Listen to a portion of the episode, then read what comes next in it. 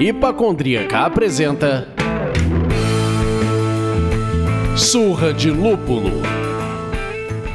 Oi, pessoal, bom dia, boa tarde, boa noite! Eu sou Ludmilla, mais conhecida no Instagram como Hipacondríaca. E no programa de hoje, meus amigos, apertem os cintos, porque vocês estarão no Ushuaia com Edson Carvalho, mais conhecido como viajante cervejeiro, que pedalou de Floripa, lá do Campeche, até Ushuaia.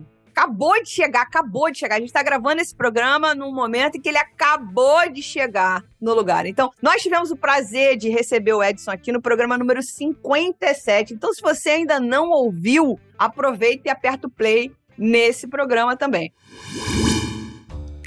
Antes de pedir que o Edson dê um alô pra galera, a gente tem o prazer de informar que esse programa é oferecido pelos nossos mecenas empresariais. Iris Pay, Cervejaria Ussá, Rambier, Prússia Beer, Viveiro Vandenberg e Cerveja da Casa. Agora sim, pedalante cervejeiro. Dá um alô pra galera, por favor.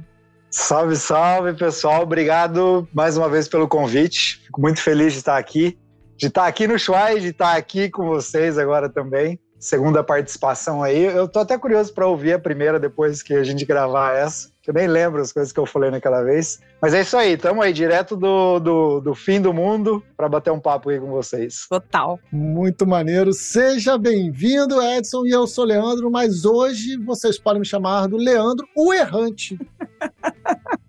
Se pega um desavisado que não sabe o que é errante e leva ao pé da letra, é o cara que erra tudo, meus amigos. Ué, mas cabe a interpretação. Inclusive para os leitores de quadrinhos que curtem, vão entender que a pergunta que eu falei, terei errado? Aí já vou entender a origem. Pronto, acabou. Aqui a galera que lê quadrinho também. O Leandro gosta de puxar umas paradas. Eu vou te falar um negócio. O cara é o, é o rei da referência, velho. Reginaldo Rossi era o rei do brega. Leandro é o rei da referência, cara.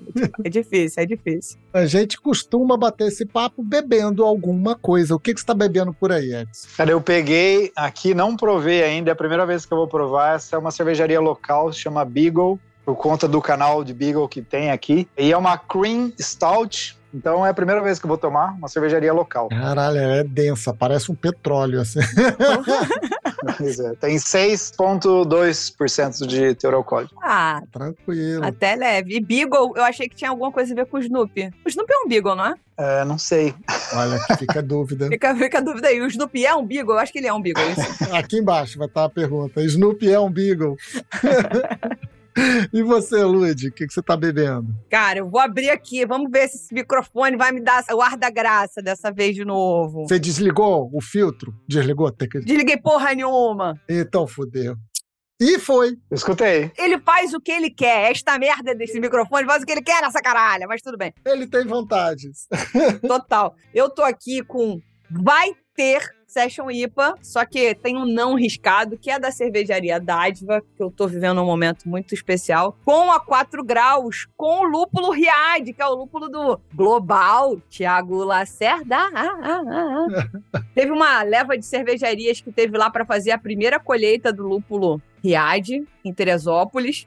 E produziram várias cervejas, a Overhop produziu cerveja, a Dádiva produziu, o Masterpiece teve lá também. Então, é dessa leva aí e a, a cerveja é Vai Ter Session IPA, da cervejaria Dádiva com 4 graus. E você, o errante que acerta, tá bebendo o que hoje? Acerto mais ou menos. Eu hoje eu tô bebendo água. Esse fim de semana eu, eu encontrei a jaca, tava sentindo frio, calcei, como se fosse pantufas. Tá certo. E aí achei por bem beber água hoje. Então hoje eu tô na água, hoje eu tô H2O puro. Sabe a decisão.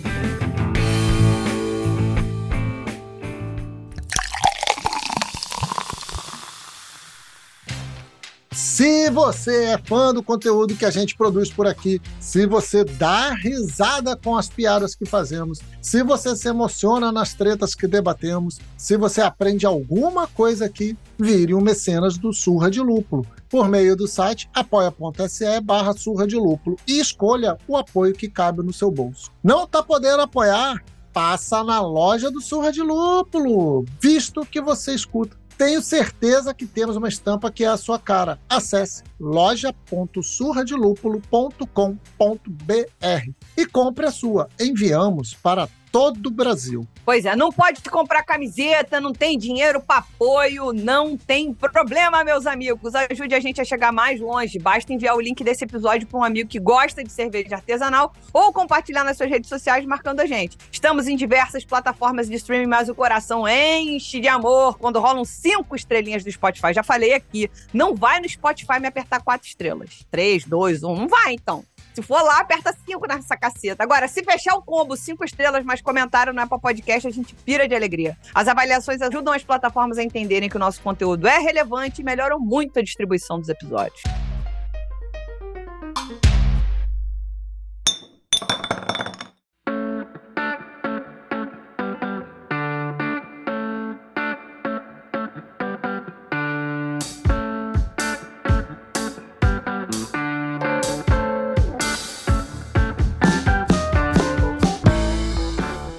Começar esse papo, Edson. Enquanto a gente está aqui gravando, você já está no destino final. Você já chegou ao show. Já! Atenção e em negrito o já. Cara, conta aí como foi o planejamento inicial dessa viagem e os percalços que você teve. Essa viagem, eu comecei a pensar nela em 2018, quando as coisas começaram a acontecer de uma forma mais intensa para o viajante cervejeiro como empresa, né? Foi quando começou a surgir alguns convites mais legais para fora do Brasil. 2019 aconteceram algumas viagens que foram muito legais e eu comecei a me movimentar bastante. Foi quando eu saí da cervejaria que eu trabalhava, no bar da cervejaria que eu trabalhava em Floripa, para me dedicar só ao, ao projeto Viajante Cervejeiro, que, para quem não sabe, é uma, uma empresa, né? O Viajante Cervejeiro, CNPJ. E eu comecei a, a fazer os eventos, fazer as publis e fazer essas viagens a convite de outras empresas e comecei a pensar numa grande outra viagem, né? Porque eu já tinha feito a viagem de carona pelo Brasil, que deu origem ao livro de carona até o próximo bar, mas isso tinha terminado em 2016, eu já estava há muito tempo sem fazer uma grande viagem e eu gosto muito desse tipo de viagem mais longa, né? De jornadas. E aí eu comecei a ver uma galera viajando de bicicleta. Eu entendi que a galera que me acompanha gosta de ver um jeito diferente de viajar. E como é muito mais barato essas formas mais alternativas que eu busco para viajar, acabam sendo viáveis, né? Então eu comecei a ver a galera viajar de bike aí em 2019, comecei a pensar mais intensamente nesse projeto é, comecei a pesquisar e tal, comecei a andar um pouco mais de bicicleta, porque eu nunca fui de, de fazer esporte, nada, né? sempre fui bastante sedentário. E a ideia era fazer em 2020, né? A, a grande pegadinha mundial. Aí 2020, daí pandemia, todos os sonhos aí foram parados. Congelados. É. E aí eu, beleza, gavetei esse projeto da bicicleta e fui como todo mundo aí vivendo, sobrevivendo nessa época. E daí quando as coisas começaram a, acontecer novamente, assim, a liberar mais, eu voltei com a ideia do projeto da viagem de bicicleta e aí comecei, não, então agora eu vou sair e comecei a pensar nisso, como fazer, comecei a pesquisar que tipo de bicicleta, de equipamento, que tipo de preparo eu tinha que ter. E aí comecei a ler livros de pessoas que viajaram o mundo de bicicleta, que fizeram alguns trajetos. Tem algumas referências nesse meio, assim, de ciclo viajantes, que me inspiraram muito. Comprei livros de como do Olinto, que é um, uma grande inspiração, Olinto. Tem um canal no YouTube e ele tem um livro que ele te ajuda a, a estruturar uma grande viagem de bicicleta. E aí eu comecei a desenhar isso daí. E eu queria muito sair do Brasil, por mais que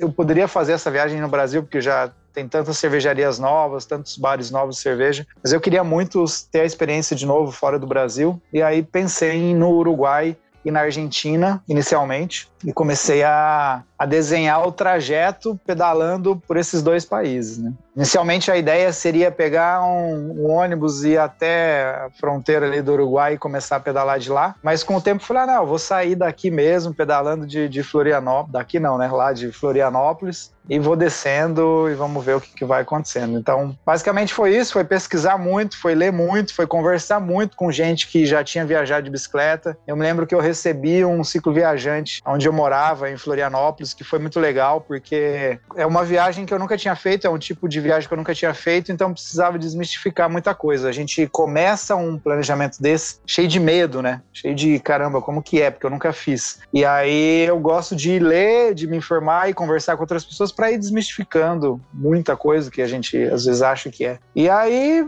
comecei, coloquei uma data, eu tenho muito disso, eu preciso colocar uma data, senão eu fico protelando, ah, eu vou, um dia eu vou, um dia eu vou, e daí eu nunca vou. Perfeito. Né? E, e eu tenho muita dificuldade de começar é, um grande projeto como esse, porque a partir do momento que eu falei, não, eu vou sair, a vida muda completamente, né? Eu me lembro que por várias vezes eu acordava de madrugada na minha cama lá, tava na palhoça na época, pensando já na viagem, e eu acordava de madrugada para ir no banheiro, às vezes estava frio e eu falava, caramba, aonde que eu vou estar tá quando eu estiver viajando de bicicleta, dormindo na barraca, passando frio? E, e isso vai dando medo, né? Então eu coloco data porque a partir daí a minha cabeça ela vai focando naquilo e você vai meio que virando o chip para aventura, né? Então depois que você sai, a coisa fica muito mais simples, né? A gente cria muita coisa na cabeça. Total. Então esse foi todo o planejamento, né? Uhum. Planejamento, e, e, aí eu ia te perguntar dos percalços. É, e o que deu errado dentro desse planejamento? Tudo!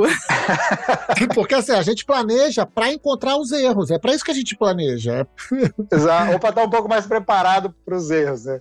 Bom, parte do planejamento foi fazer algumas pequenas viagens também dentro do estado de Santa Catarina. Então, eu fiz de uma semana, de dois dias. A maior que eu fiz foram 20 dias que eu fui de São Bento do Sul, que está no norte do estado, até Florianópolis. E aí nessa viagem eu consegui sentir o dia a dia de uma viagem de bicicleta. É claro que não tinha como prever tudo, uhum. até porque ia ser uma viagem muito grande e para outros tipos de clima, outros tipos de estrada, enfim. Mas ali eu consegui é tirar alguns medos meus. E beleza, quando eu saí, muita gente me falava, a galera da bike principalmente, né, me falava: ah, tua bicicleta é muito simples, você não vai conseguir chegar com essa bicicleta, você tem que comprar uma bicicleta melhor, você tem que não sei o que, tarará, tarará. E no final das contas eu fiz com ela com que era o que eu tinha, né? Eu não investi em nada, o que eu, eu fiz é adaptei ela para virar uma bicicleta para colocar alforjes, as bolsas, né, para carregar todos os meus equipamentos. O que aconteceu foi quando eu saí, eu então venho aí de alguns anos, vou pensar pensando nessa viagem. Quando eu saí, não foi nem o percalço, veio de alguns erros meus, na verdade. O primeiro, a primeira grande coisa que aconteceu eu querer avançar muito rápido sem estar preparado fisicamente, meu corpo não estava preparado fisicamente para o que eu vinha pedalando diariamente. Uhum. Eu dizia assim: ah, o Brasil eu já conheço, então vou pedalar rápido porque eu quero entrar logo no Uruguai. E aí eu fui fazendo muitos quilômetros por dia com a bicicleta bastante pesada e exigindo muito de mim. E eu comecei a sentir algumas dorezinhas, assim, tava pedalando 90, 100 quilômetros por dia.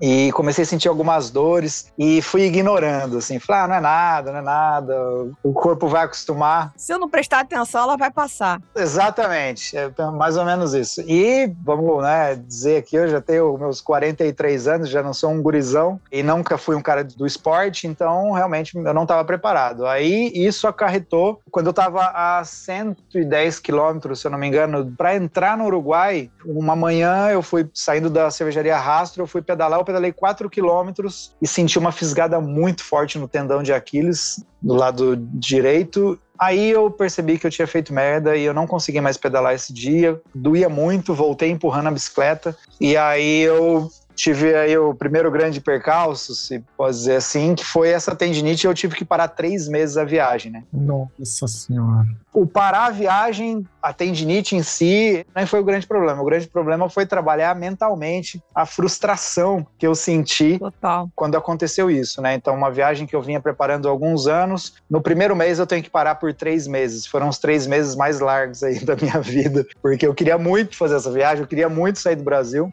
Mas enfim, eu tive muito apoio desde o início, o que foi incrível, desde a galera que me apoia mesmo na plataforma do Apoia-se, quanto é, de uma clínica de fisioterapia de Porto Alegre, porque eu não voltei né, para Santa Catarina, eu fiquei lá em Porto Alegre na casa da, da Mariana, uma amiga minha. Eu fiz toda a fisioterapia sem pagar nada, então a galera me apoiou muito lá Enfim, a, viagem no final não parou, porque eu acabei visitando cervejarias em Porto Alegre, na região, continuei criando esse conteúdo, mas eu tive que trabalhar muito minha cabeça, porque Total. eu pensava, cara, isso não é pra mim, isso é pra galera jovem, isso é pra atleta, o que eu tô fazendo? E aí eu tinha que, né, conversar muito com a galera, assim, e eu trabalhar muito pra entender que Você chegou a projetar que algo assim voltasse a acontecer em outro país? Porque aí fica muito mais crítico. Esse medo, ele me acompanhou até aqui. Eu pedalei todos esses seis meses e meio, que foi no total, prestando atenção no tendão, porque vez ou outra eu sentia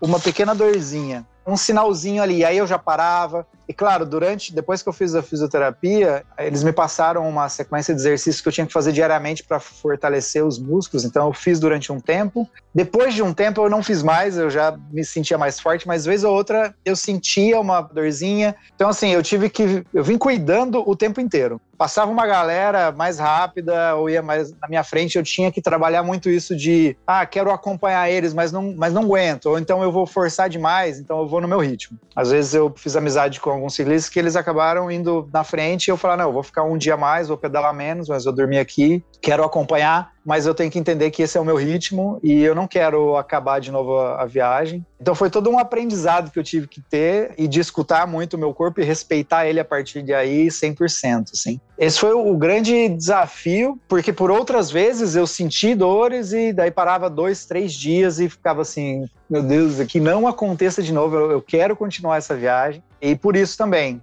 por sorte, aconteceu no Brasil, eu tive todo um suporte dentro do nosso país, não sei como seria fora. Uhum, perfeito. Eu tenho um problema no calcanhar de Aquiles também, eu sei como é que é isso, dói pra caceta, é um negócio que você entende daí de onde vem a fábula, né? Do tipo, o teu ponto fraco é o calcanhar de Aquiles, meus amigos. Enfim, muito duro mesmo. Então, quando você falou disso, eu falei, putz, me compadeci na hora. Eu falei, caralho. Bom, eu tive a oportunidade e o prazer de acompanhar como apoiadora do projeto desde o início. Você lançou o negócio, eu tenho um fraco com apoio de gente que eu gosto. Leva meu dinheiro, caceta. E, enfim, eu posso garantir que foi muito legal ver a evolução dessa viagem, os perrengues, as fotos que você mostrou pra gente, cada lugar que você fala, cara, só, só vi isso em quadro, né, cara? Sim. Ou na revista do National Geographic, sei lá. É surreal. Então, como é que você conseguiu equilibrar essa produção de conteúdo em ambientes tão remotos, quase inóspitos, né, sem infraestrutura, numa viagem tão pesada fisicamente, mas ao mesmo tempo também cansativa, pesada mentalmente. Como é que foi equilibrar esse pratinho, manter-se interessante interessado? Porque você seguiu crescendo nas redes sociais, você seguiu crescendo o grupo de apoiador. Enfim, como é que foi essa experiência? É bem interessante mesmo, porque quando eu tô viajando, e viajando dessa maneira que, de certa forma, é uma viagem que te dá muita liberdade e não tem rotina, porque você nunca sabe como vai ser o dia seguinte, é muito mais difícil quando você tem liberdade manter uma rotina de criar conteúdo, por exemplo. E muitas vezes você está aproveitando tanto aquele momento que você não quer parar para fazer um conteúdo, para fazer um vídeo. Uhum. Total. Então é uma briga constante, assim, era, né, comigo. Mas eu fui entendendo o, o meu ritmo. Eu li um livro, acho que chama Eduardo Coutinho, que é um cara que fala muito de vídeo no YouTube. Eu comprei o livro dele uma época e ele tem uma frase que me marcou que eu trouxe para a vida e principalmente para a criação de conteúdo durante a viagem, que era assim: ninguém sente falta do que não viu. Então, muita coisa que eu vivi, obviamente, mas muita coisa não foi mostrada nas redes sociais. E eram coisas que às vezes eu até queria mostrar. Mas eu falava, cara, esse momento eu quero para mim, vou viver aqui esse momento, ou com algum outro ciclista, ou algum outro viajante que tá junto, ou sozinho mesmo. E eu mostrava muito quando eu tava afim mesmo de, de fazer. Eu gosto de compartilhar, mas eu, de certa forma, como eu tinha isso, né, de trazer conteúdo, eu tentei, tentava assim, não, hoje, o que, que seria legal de mostrar? Porque eu também, eu não sei ser todo um personagem. Eu faço do jeito que eu tô viajando mesmo ali. Então tem dias que de repente eu não tava legal, daí eu fui fazer uma foto ou outra, mas não fazia vídeos, por exemplo, porque eu não, não eu conseguia ali soltar um sorriso se é um dia que eu não tava legal. Claro. Isso eu trazia muito, de mostrar, olha, não é tão fácil. Talvez eu sou um pouco dramático às vezes, mas tentava, ó, é muito difícil porque isso vem de uma personalidade minha mesmo, que eu quase tento às vezes fugir da parada antes de enfrentar, mas isso eu fui aprendendo durante o dia a dia ali que é difícil, mas a gente consegue se eu fizer do meu jeito, né? Então eu ia tentando mostrar isso, cara, pô, tô numa subida aqui, tendo que empurrar, não aguento mais esse negócio. Mas é engraçado, porque depois, na hora, eu tô sendo verdadeiro ali. Às vezes eu cara, não aguento mais, não quero. Eu quero um lugar fechado, quente, sem estar tá chovendo, sem lama. E me questionava muito o que eu tô fazendo aqui no meio do nada, sabe? Mas depois, quando passava isso, eu me sentia muito bem de ter vivido aquele momento. Uhum. O filme Apocalipse Now, é Coppola? Não, é, acho que é Coppola, né? Tem dúvida se é Coppola ou Kubrick, eu acho que é Coppola. Não, é Coppola, então. E aí tá lá o pai do... Estou péssimo em nomes, mas o do pai do Charlie Sheen, esqueci. É ele que é um dos atores principais com o Marlon Brando e tal. Martin Sheen, né? Martin Sheen, né? Isso. Ele acorda assim, tá no Vietnã, ele olha pela janela, fala assim, é durante a guerra dos Estados Unidos lá no Vietnã, ele fala: merda, eu ainda tô no Vietnã. E ele tá esperando uma missão. E ele faz uma reflexão assim: enquanto eu tô aqui, nesse quarto de hotel, sem fazer nada, tomando uísque, me embebedando e tal, os vietnamitas estão lá na selva ou na guerra se fortalecendo, né? Então, se você tá exposto a situações, você tá se fortalecendo. Então, eu trazia de uma certa forma isso para mim. Quando eu tava no perrengue, eu falava assim: tá, tá foda, tá embaçado, mas eu tô ficando mais forte. Uhum. Sabe? Eu tô criando alguma imunidade, eu tô me fortalecendo psicologicamente, porque eu vou passar por isso. Esse tipo de viagem é uma viagem muito psicológica também, além de física, né? Total. Foi muito interessante. Eu não sei se eu desviei do assunto. Não, não, pelo contrário. Você entregou essa mensagem-chave que o importante é a tua autenticidade, né? Você não conseguia fazer um negócio personagem, era você. Eu lembro de, no grupo, a gente sempre meio que dá uma esperada. Bom, pela manhã a gente vai receber uma notícia do Edson, o que, que ele vai fazer hoje, como é que vai ser. Ou quando ele chegava de noite, as fotos do, a gente foi foda hoje, foi assim, foi assado. Amanhã eu falo com vocês, a foto de uma panela de feijão. uma panela de sopa, sei lá, lentilha. Lentilha, sim. Então, assim, isso a gente já tava fisgado ali. E é até essa coisa do subir o story dois a três dias depois. Pô, tava sem internet, meus amigos. Sim. Eu não tô aqui no resort, não. Eu tava sem internet pedalando enlouquecidamente por cidades que eram fantasmas. Exato. Aí você sobe com data, assim, 100% honesto. Cara, é muito louco, porque a gente nessa era do que tudo precisa ser instantâneo, Uhum. você até sobe o story, você sobe o vídeo, você editou rios, louco, louco acelerado. Mas aí você sobe falando, cara, isso aqui é a story do dia 14, hoje é dia 17, isso aqui é a história do dia 15. Por quê? Porra, é isso mesmo. Exato. Entendeu? Não tô em casa no Wi-Fi. Então, isso traz pra gente uma veracidade que aproxima você das pessoas, eu acho. Eu não tinha essa percepção. Eu só, como eu disse, eu só fazia porque de fato era.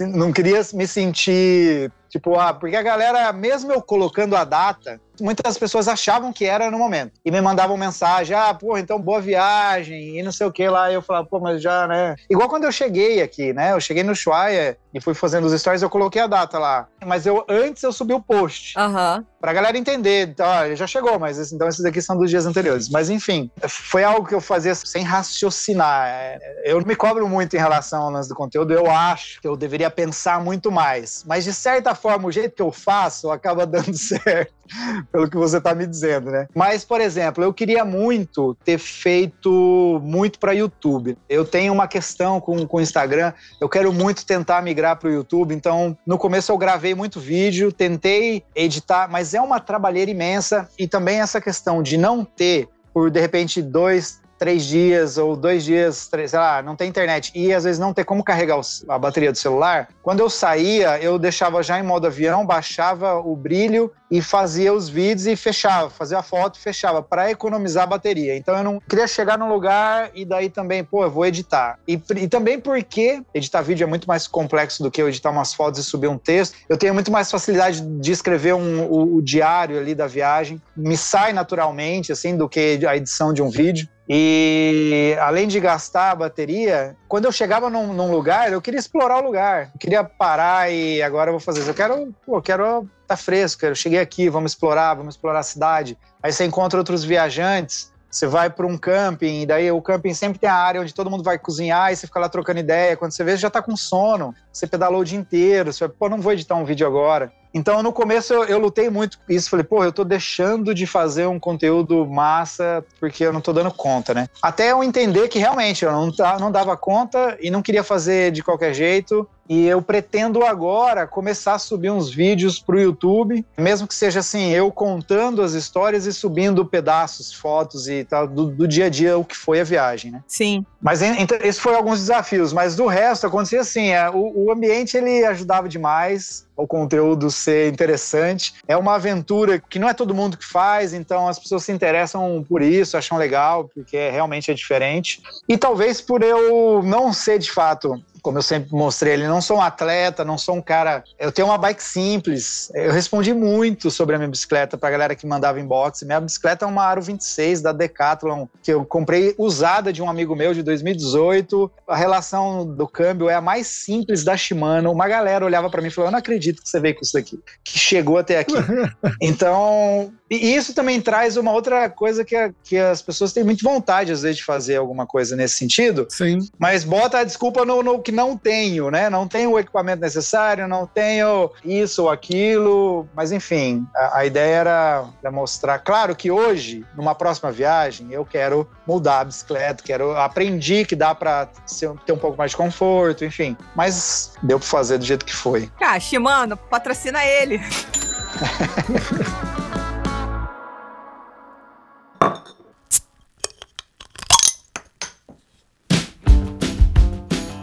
Assim, só um ponto aqui, até do que a Lud falou e do que você realizou e você complementou depois sobre o YouTube. É interessante isso, né? Porque por um lado existe essa linguagem do stories, do ao vivo, entre aspas, que é do instantâneo, do imediato, que permite que você acompanhou a sua viagem fazendo material em vídeo bastante, entre aspas, simples, que foi se filmar falando, contando, fazendo teu depoimento ali precisando de menos edição do que exige, por exemplo, um YouTube. Sim. Né? Mas, ao mesmo tempo, eu acho que é uma bela paulada que a gente leva a entender que não precisa ser imediato. Né? A tua narrativa não precisa ser em tempo real. Ela é do jeito que ela foi, onde viabilizou o Wi-Fi, onde viabilizou as coisas. Isso não diminuiu o valor dela, pelo contrário, né? Eu acho que até gerava uma certa. Eu que acompanhei pelo Stories, me gerava uma certa ansiedade. Pô, o Edson tá sumidinho. Cadê o Edson? Uhum. Edson tá sumidinho.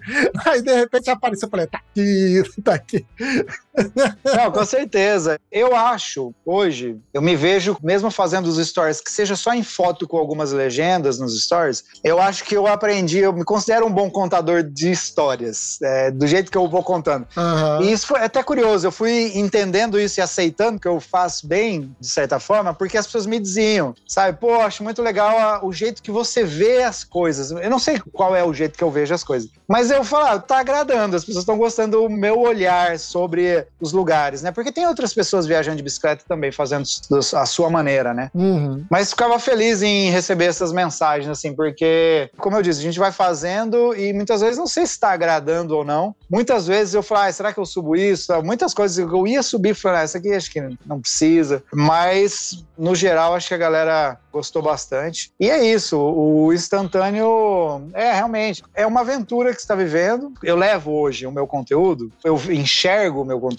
muito como entretenimento. Eu nem vejo muito mais como um conteúdo cervejeiro. A cerveja ela vai fazer sempre parte, mas ela é o brinde no final. Se você ver meu feed hoje, quase não tem cerveja. Tá sempre ali nos stories, o bar que eu vou tal. Mas o conteúdo acaba sendo mais as aventuras e sempre vai ter uma cerveja. Nessa viagem, a cerveja ela, ela era muito o meu prêmio final. Eu sempre levava uma latinha no meu alforge ali. para chegar no lugar, encontrei um lugar para acampar legal, cara. Botei ali, comecei a fazer minha lentilhazinha ali no fogo. Já abri uma cerveja e falei, ah, cara, hoje o dia foi esse, né? E tô aqui brindando com essa cerveja. Muito bom.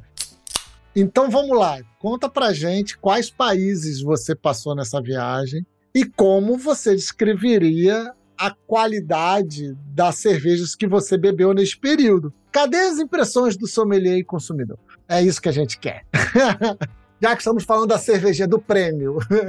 Show. Inicialmente, o plano era Uruguai e Argentina. Então, eu comecei, passei pelo Brasil, sul do Brasil, é Santa Catarina, parte do sul. E aí entrei no Uruguai, depois fui para Argentina, falando primeiro do roteiro. E aí, em um determinado momento, conversando com outros viajantes e vendo clima e vento, eu percebi que seria mais interessante passar para o Chile e fazer uma parte pela carretera austral, que é bem famosa entre os cicloviajantes, e voltar para a Argentina lá embaixo. Então eu acabei fazendo esses três países. Os lugares que eu melhor, como consumidor, eu bebo de tudo, de, de qualquer cerveja. Tanto é que às vezes eu só tinha das industriais, da grande indústria para comprar, para beber, para eu levar, porque passava num pueblozinho que tinha ali uma, um quiosco, você comprava ali a que tinha e levava, e cara, e era uma ótima cerveja para brindar o final do dia. Mas como sommelier, eu tomei muito boas cervejas em Montevidéu, acaba concentrou ali mais em, no Uruguai, mais em Montevidéu. Tomei boas cervejas em, em Ponta del Este, mas as melhores nesses três países acabou sendo na Argentina. Ótimas cervejas em Buenos Aires. Tem uma cervejaria que me encantou, assim, que é a Strange Brewing. Eles têm uma pegada bastante bem interessante, são bem modernos e bastante irreverentes também. Eles têm um brew pub,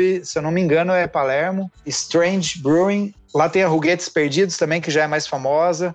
Depois eu tomei boas cervejas mantendo esse nível de qualidade, assim, de, de produto, na região ali da Patagônia, já de Bariloche até El Bolson. El Bolson é considerada a capital nacional né, na Argentina do lúpulo. Eles têm a festa da cocetia do lúpulo, da colheita do lúpulo, tem congressos de lúpulo, são feitos lá. E ali, de novo, eu tomei ótimas cervejas. E agora aqui, eu não explorei muito os bares no Ushuaia, eu cheguei na sexta, hoje é segunda. Eu cheguei sexta no final do dia, sexta e sábado eu só bebi para comemorar. mas bebi daquele jeito sem só beber, entendeu? Só... Sem sommelier, só beber, ser feliz. Exato. Por casualidade, eu acabei indo em bar de cerveja artesanal, eu nem escolhi, tava com a galera do rosto, ah, vamos lá e tal. E tomei muito Fernet também. Olha, eu quero te dizer que para quem tem 43 anos e bebeu sem medir, você bebe com muita consciência. Você está com zero expressão de ressaca, amigo. é, tá, parece até que você está mentindo, que você não bebeu desse jeito que você falou. Moderação, gostei. Eu bebo muita água e eu me alimento muito bem antes de, de beber também. Então, essa, assim, já sofri tanto com ressaca que hoje eu me preparo muito. Isso aí. Para poder beber e lembrar de me alimentar durante e beber água durante. Fazer de direito, né? Fazer direito. E não tem tido ressaca, não. E aí, aqui, eu, eu, pelo que eu provei, mesmo, é claro, como consumidor, mas você acaba ali, né, fazendo uma análise rápida, eu gostei. E no Chile, assim, para não ser injusto, com a cena cervejeira artesanal do Chile, me falaram que o forte é em Valdívia, e Santiago e Valdívia, que estão regiões mais para o norte que eu não passei. Uhum. Então, nessa parte do sul do Chile, nada me impressionou muito. Uhum. É, se, se, eu posso dizer assim, tomei algumas cervejas tal. As que eu gostei mais, que foram compradas em, em, lata ou garrafa em supermercados, era ou de Valdívia ou de Santiago. Então, é uma região que eu ainda quero conhecer, não passei por lá. Uhum. Então, hoje o que mais me chamou a atenção foi a Argentina mesmo, desses três países, e com coisas muito boas, cervejas muito boas. Legal. Antes de partir para a próxima pergunta, eu, eu conversei muito com o Leandro, enfim, a gente se fala muito por conta do podcast, acaba falando muito por causa de tudo, né? Mas eu lembro do, do papo da gente falar lá e, o outro comentário, um parênteses antes desse parênteses, é: toda vez que eu tô vendo um story seu, que eu já falei de você lá em casa com a minha mulher um milhão de vezes, cara, esse cara tá fazendo uma viagem sinistra, nananana. Aí, anteontem, ontem eu tava vendo os stories do dia que você chegou e tal. Ela falou, cara, você tá apaixonada por ele. Eu falei, ah, puta que pariu, Marquinhos, claro que não. Mas, cara, que é impressionante. E aí eu lembro de ter conversado com o Leandro e falando pra ele assim, cara, é impossível. Vou falar impossível porque eu sou dramática, mas eu não consigo imaginar, e eu vou, pelo que eu te acompanhei, eu não vi nenhuma mulher sozinha, cicloviajante. Pelo menos eu não me lembro de ter visto nos seus stories uma mulher sozinha, cicloviajante, fazendo essa viagem. Eu acho que você falou de casais, eu acho que você falou de, de grupos, mas uma mulher sozinha. Que é, tipo, praticamente impossível pensar numa mulher fazendo nos lugares que você ficou, nos pontos de ônibus que tu parou, cara. Cara, como é que faz? Não dá. E aí é isso, né? Tipo, como é que é limitador pra mulher, infelizmente? Isso é meio que uma reflexão. Você pode, de repente, fazer um comentário, mas é meio que uma reflexão. Não sei o que, que você. É, foi até interessante porque eu encontrei é, mulheres, não muitas, obviamente, mas tô tentando me lembrar aqui. Teve uma que eu só cruzei. Eu me enrolo no inglês, mas eu não sou super fluente no inglês. Aham. E as mulheres que eu encontrei que eram viajantes eram gringas ou era. Geralmente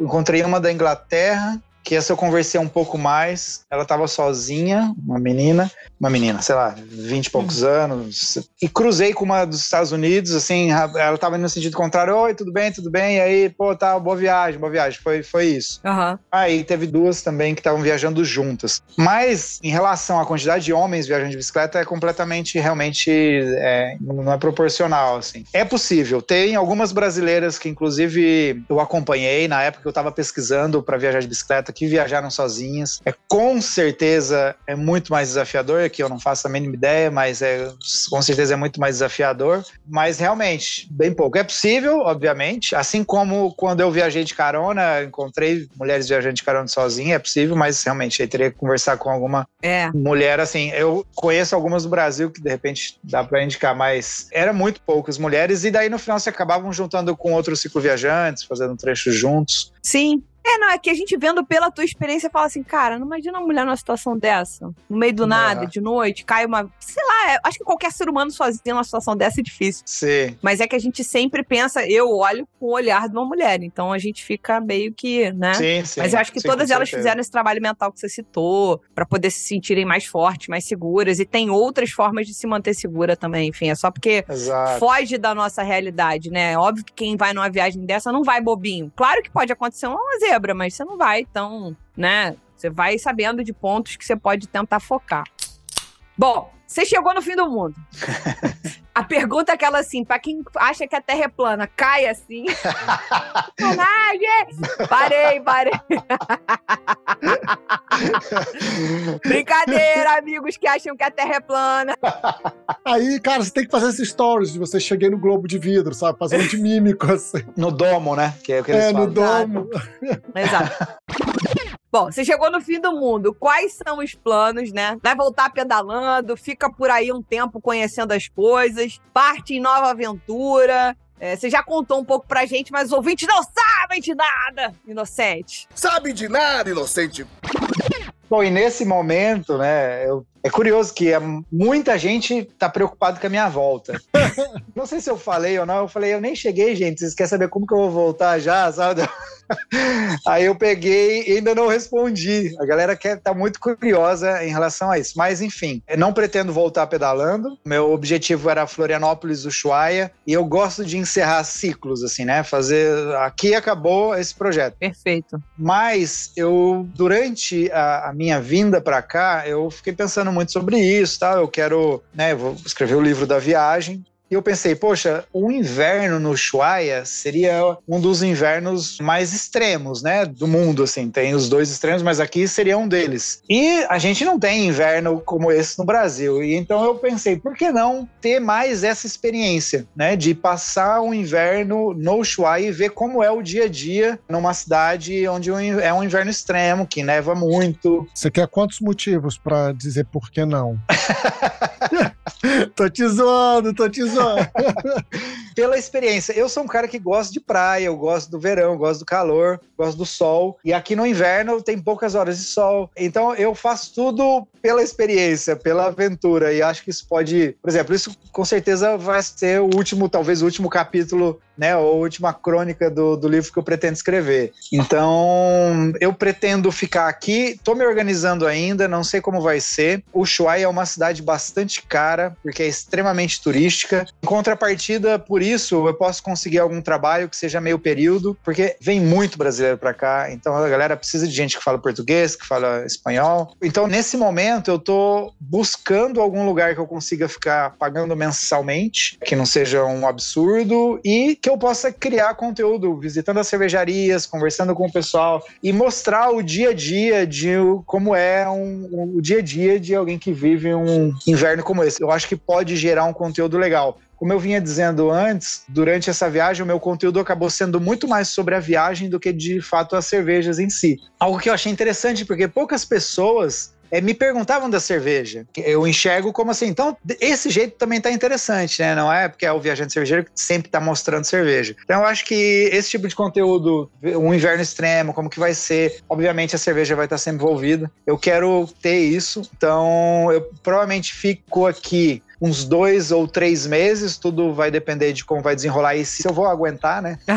Passar por esse inverno. E daí voltar, eu de fato ainda não sei como, mas eu imagino que eu vou pegar algum voo até Buenos Aires, porque tem voos, se você compra com antecedência, é bem baratos daqui para Buenos Aires. Pacote a bicicleta, o pessoal daqui faz isso, quando termina o pacote a bicicleta, vai até Buenos Aires e de lá vai para outros lugares. Dali eu posso até pegar ônibus pro Brasil, ou enfim, carona, ou voltar de, de avião, que seja. Mas a ideia é essa, é ficar esse tempo aqui, começar a criar o esqueleto do livro que eu pretendo escrever, né? Então eu pretendo escrever um livro dessa viagem. Na primeira viagem que eu fiz de carona, eu não pensava em escrever um livro. E como foi uma experiência que deu certo, eu quero agora escrever o livro dessa viagem como está tudo muito fresco, tal, depois lançar a campanha é, de financiamento coletivo do livro e, e aí voltar para o Brasil, mas depois que lançar o livro e as coisas acontecerem, eu não quero ficar muito tempo parado de novo como eu fiquei desde a última grande jornada que eu fiz no Brasil. Então, eu já estou aí pensando em possíveis viagens que podem vir aí pela frente. Maneiro. Segue na bicicletinha? Então, tem algumas ideias. A bicicleta me pegou de um jeito muito interessante. Assim, viajar de bicicleta é duro, mas eu me sinto muito mais saudável, né, naturalmente, pedalando todos os dias. Eu bebo menos hoje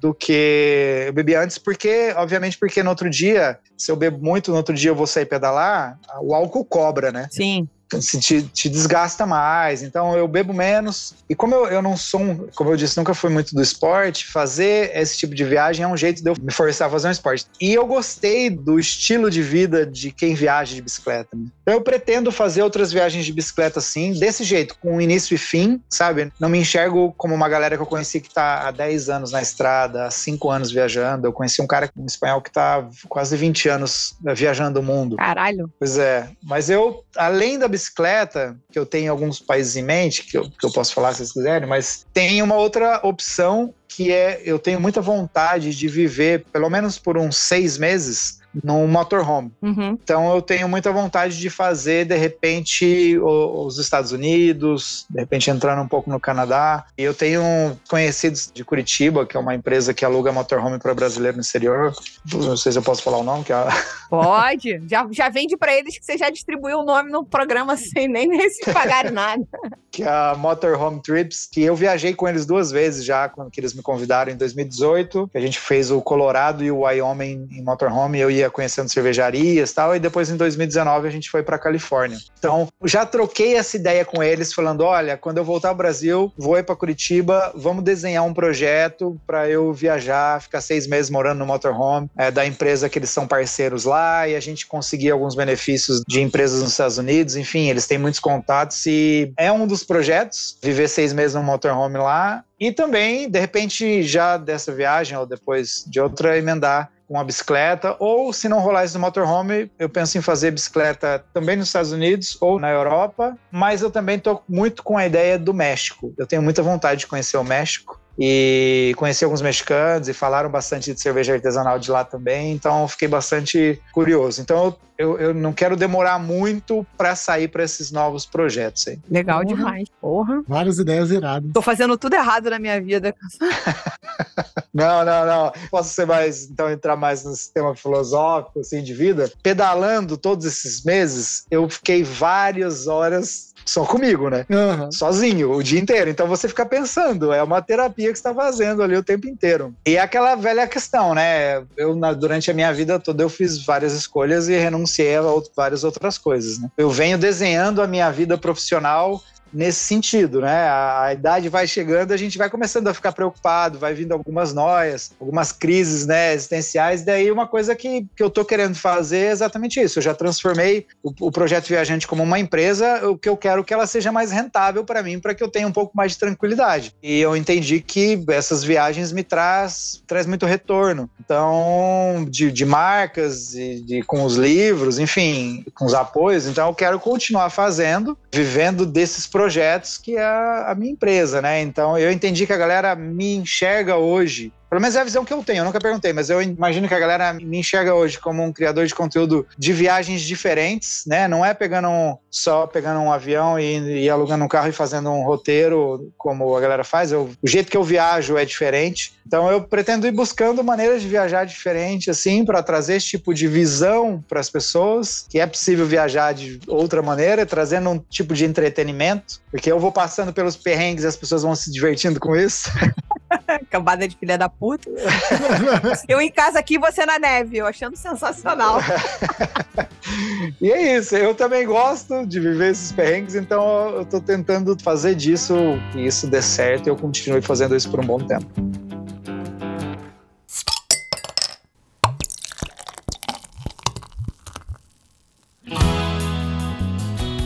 Você já falou aí do seu livro, já falou da ideia que essa viagem vai virar um livro. Inclusive, eu acho que lá no programa 57 você já tinha falado disso, que o primeiro você não planejou, mas agora não vai dar mais mole, não ia dar mais mole, que a próxima seria planejada. Se eu não me engano, você tinha falado algo assim. Conta um pouco assim, a Lud já falou das fotos que você mandava, um material riquíssimo, tem todo esse material audiovisual que você fez. Fala um pouco como é que essas fotos serão usadas no livro e também aproveita assim, abre um pouco aí tem ideia de nascer uma websérie, fazer esse trabalho de YouTube agora, né? Nesses dois meses que você vai estar tá aí e editar esse material e transformar uma websérie, fala aí os produtos que virão dessa tua viagem. O livro com certeza vai vir. Eu gosto muito, eu trabalho muito com o financiamento coletivo, eu vejo isso muito como uma forma muito atual de alguém que cria conteúdo, já tem o, o Apoia-se também como vocês têm. Eu gostaria muito de, no futuro, conseguir manter meus projetos só com o Apoia-se, porque eu entendo que as pessoas que apoiam já gostam do jeito que eu faço. Eu não tenho que estar tá pensando em mais nada, porque já, já é assim, né? Total. E então a ideia do livro vem, eu, tanto é que eu fui tendo diário de viagem dessa vez, para eu não perder detalhes e tal. Estou no segundo caderno, terminei um caderno, estou na metade do segundo caderno. Vou escrever esse livro, vou lançar ele como lancei o primeiro, numa forma de financiamento coletivo. Espero que, que eu consiga, como da primeira vez. A primeira vez foi bem legal, porque eu tinha a campanha, era tudo ou nada, né? Que eles chamam. Então eu tinha dois meses para conseguir um montante e em um mês eu consegui bater a meta, o que foi bem legal. Então eu, eu vou criar o projeto. Estou pensando ainda se eu crio o projeto antes de escrever o livro ou depois, tem que ver isso. Mas o livro é um produto que vai sair. Pretendo aí sim agora com uma certa rotina, mantendo um lugar, trazer uma websérie com o dia a dia da viagem, contando as melhores histórias ali, mostrando as fotos e tudo mais. As fotos que eu fiz, todas foram feitas no meu celular. Elas são boas para impressão no livro, mas não acredito que tenha resolução para grandes coisas. Mas assim, no livro elas vão estar, tá, vai ter uma sessão com, com fotos, mas eu acho que vai ser daquele jeito padrão, as histórias, daí no meio do livro umas páginas com as fotos, colorida, e depois o restante do livro. Tô pensando ainda como que vai ser feito, mas com certeza. Eu fui pegando um pouco de um jeito, de uma, uma visão minha, como o pessoal até falava da, das fotos, então eu gosto das fotos que eu tirei também. Então, com certeza elas vão estar tá lá, enriquecem muito a, a leitura, para você visualizar né, o que eu estava vivendo. Inicialmente, então, é isso: é o livro, voltar com o canal no YouTube, criando essa websérie do dia a dia, como que foi das melhores histórias e trazendo outro tipo de conteúdo ali também, porque tem muita gente que se interessa em conteúdo mais técnico. O que, que eu preciso fazer para viajar de bicicleta? Falar dos equipamentos, falar da, da própria bicicleta, falar do, do preparo, esse tipo de conteúdo eu pretendo trazer também. Legal. E aí, e pensando em mais coisas. Inicialmente é isso. Tem muita gente que pediu a volta do meu copo. Na época eu tinha um copo que era uma caldeireta que com uma placa dos estilos, que é o meu stickerzinho, o meu adesivo. Perfeito, cara. Esse, esse é o melhor adesivo que tem. IPA, Stout, não sei o que, tá na minha mala, tá na minha mala. Boa. E aí talvez coloque isso como produto também, enfim, uma camiseta, mas é, isso tudo eu tenho que pensar. Mas inicialmente é, é isso, é trabalhar nesse, nesse conteúdo, continuar com certeza ali com o Instagram, focar também no YouTube. Perfeito. Eu vou fazer uma pergunta que não tá aqui, a gente tá com limite de tempo estourado, programa longo, maravilhoso, mas assim, você é um cara muito sociável. As pessoas que eu falei e conheço falam de você, falam de você muito bem, como uma pessoa querida, uma pessoa conciliadora, com a fala fácil. Ao mesmo tempo, você topa umas viagens doidas que fica só, como você falou, cara. Você pedala horas e horas, dias e dias, às vezes, sem encontrar ninguém. Ou seja, é uma viagem muito solitária. Você é uma pessoa solitária? Não sei se a pergunta é essa, se a pergunta é. Sabe? Do tipo. Se eu gosto. É, gostar deve gostar, pelo amor de Deus. É possível. Senão ele passou a gostar. Depois de 5 mil quilômetros, ele passou a curtir. Pô, mas já teve a carona, já, já foi sozinho na carona também. mas então, aí que tá. A carona foi assim: eu precisava socializar sim ou sim, porque eu dependia de todo mundo para tudo. Porque eu ficava na parada na beira da estrada, o carro parava, eu, como um a pessoa tava me dando carona, eu tinha que socializar, conversar, não ia pegar carona, ia dormir, né? É, na ética do caroneiro, isso não seria legal. E daí eu chegava e ficava hospedado na casa das pessoas, então tinha que socializar também na casa das pessoas. E foram dois anos e meio fazendo isso. Eu gosto, obviamente, mas isso me cansou e eu pensei, não, numa próxima experiência de viagem, eu, eu quero ter um pouco mais de liberdade para estar sozinho, quando eu quiser. Então, eu não sabia como ia ser passar horas e horas e, ou dias sozinho, eu nunca tinha vivido isso assim. Então, foi de fato realmente um aprendizado e eu percebi e descobri e aprendi a gostar da minha companhia. É muito engraçado. Eu sempre justifico falando, ah, isso que eu vou falar é bem clichê, mas se, se, é clichê é porque de fato acontece, né? As pessoas acabam. É a confirmação da realidade. É, exato. Então, assim, aprendi muito sobre a solitude, né? De não precisar do outro para estar bem só. Só que isso foi realmente um aprendizado, porque tinha dias que eu tava sozinho e tava sem internet, eu falava, caraca, né? O que eu faço e tal? Você fica meio perdido, é muito louco isso. E, e aí você vê como é libertador, assim, pô, eu, eu, me lembro nos últimos quatro dias de terminar a carreteira austral, acho que foi o tempo que eu mais fiquei sozinho, foram quatro dias, sem ninguém, é só eu, pedalando, inclusive sem banho, sem, sem nada, assim.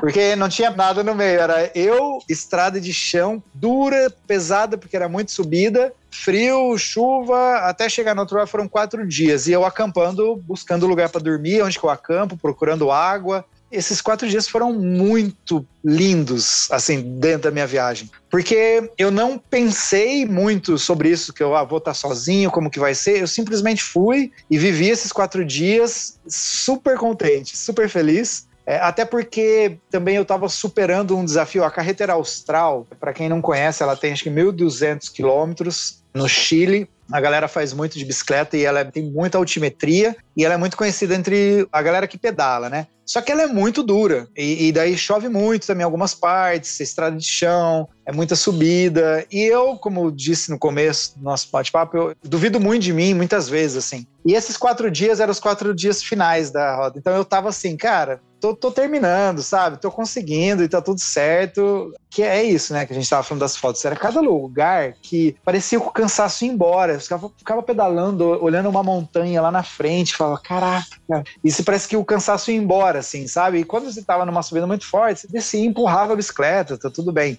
E, e, aí parava, acampar, aprendi muito a gostar de acampar, de fazer minha comida, de fazer fogo ali, de buscar água do rio para cozinhar. O lance do banho, eu falo isso mais para brincar, né? Realmente não tinha banho, mas isso nunca foi um problema. Sim, lógico. Tá sozinho, o lencinho umedecido vira o seu chuveiro, entendeu? Aí...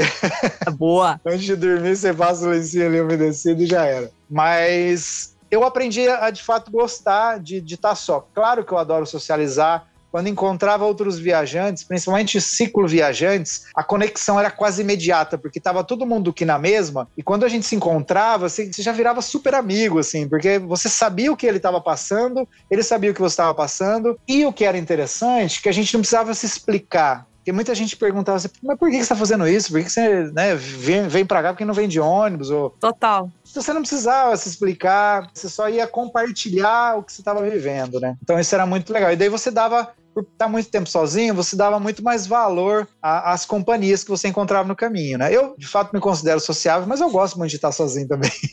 gosto de estar na minha casa e tal, enfim. Perfeito, perfeito.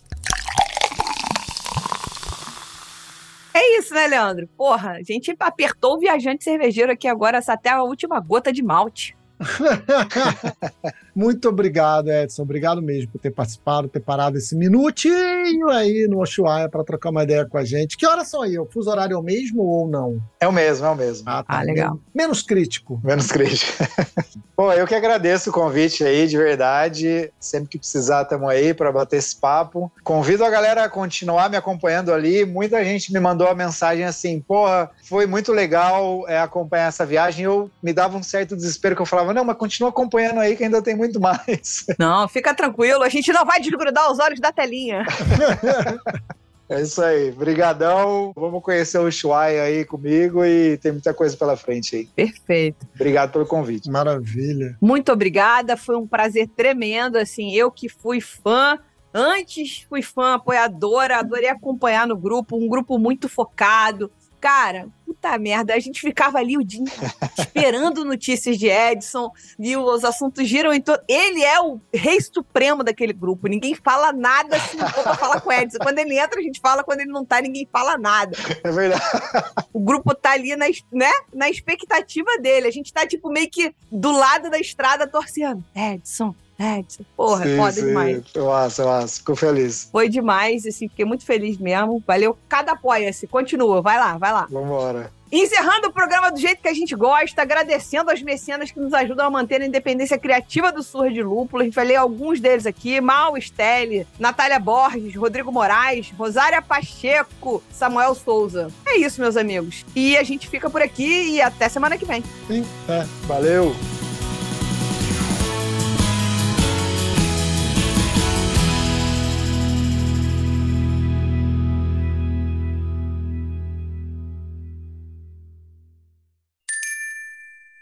Beba menos, beba melhor. Beba com moderação.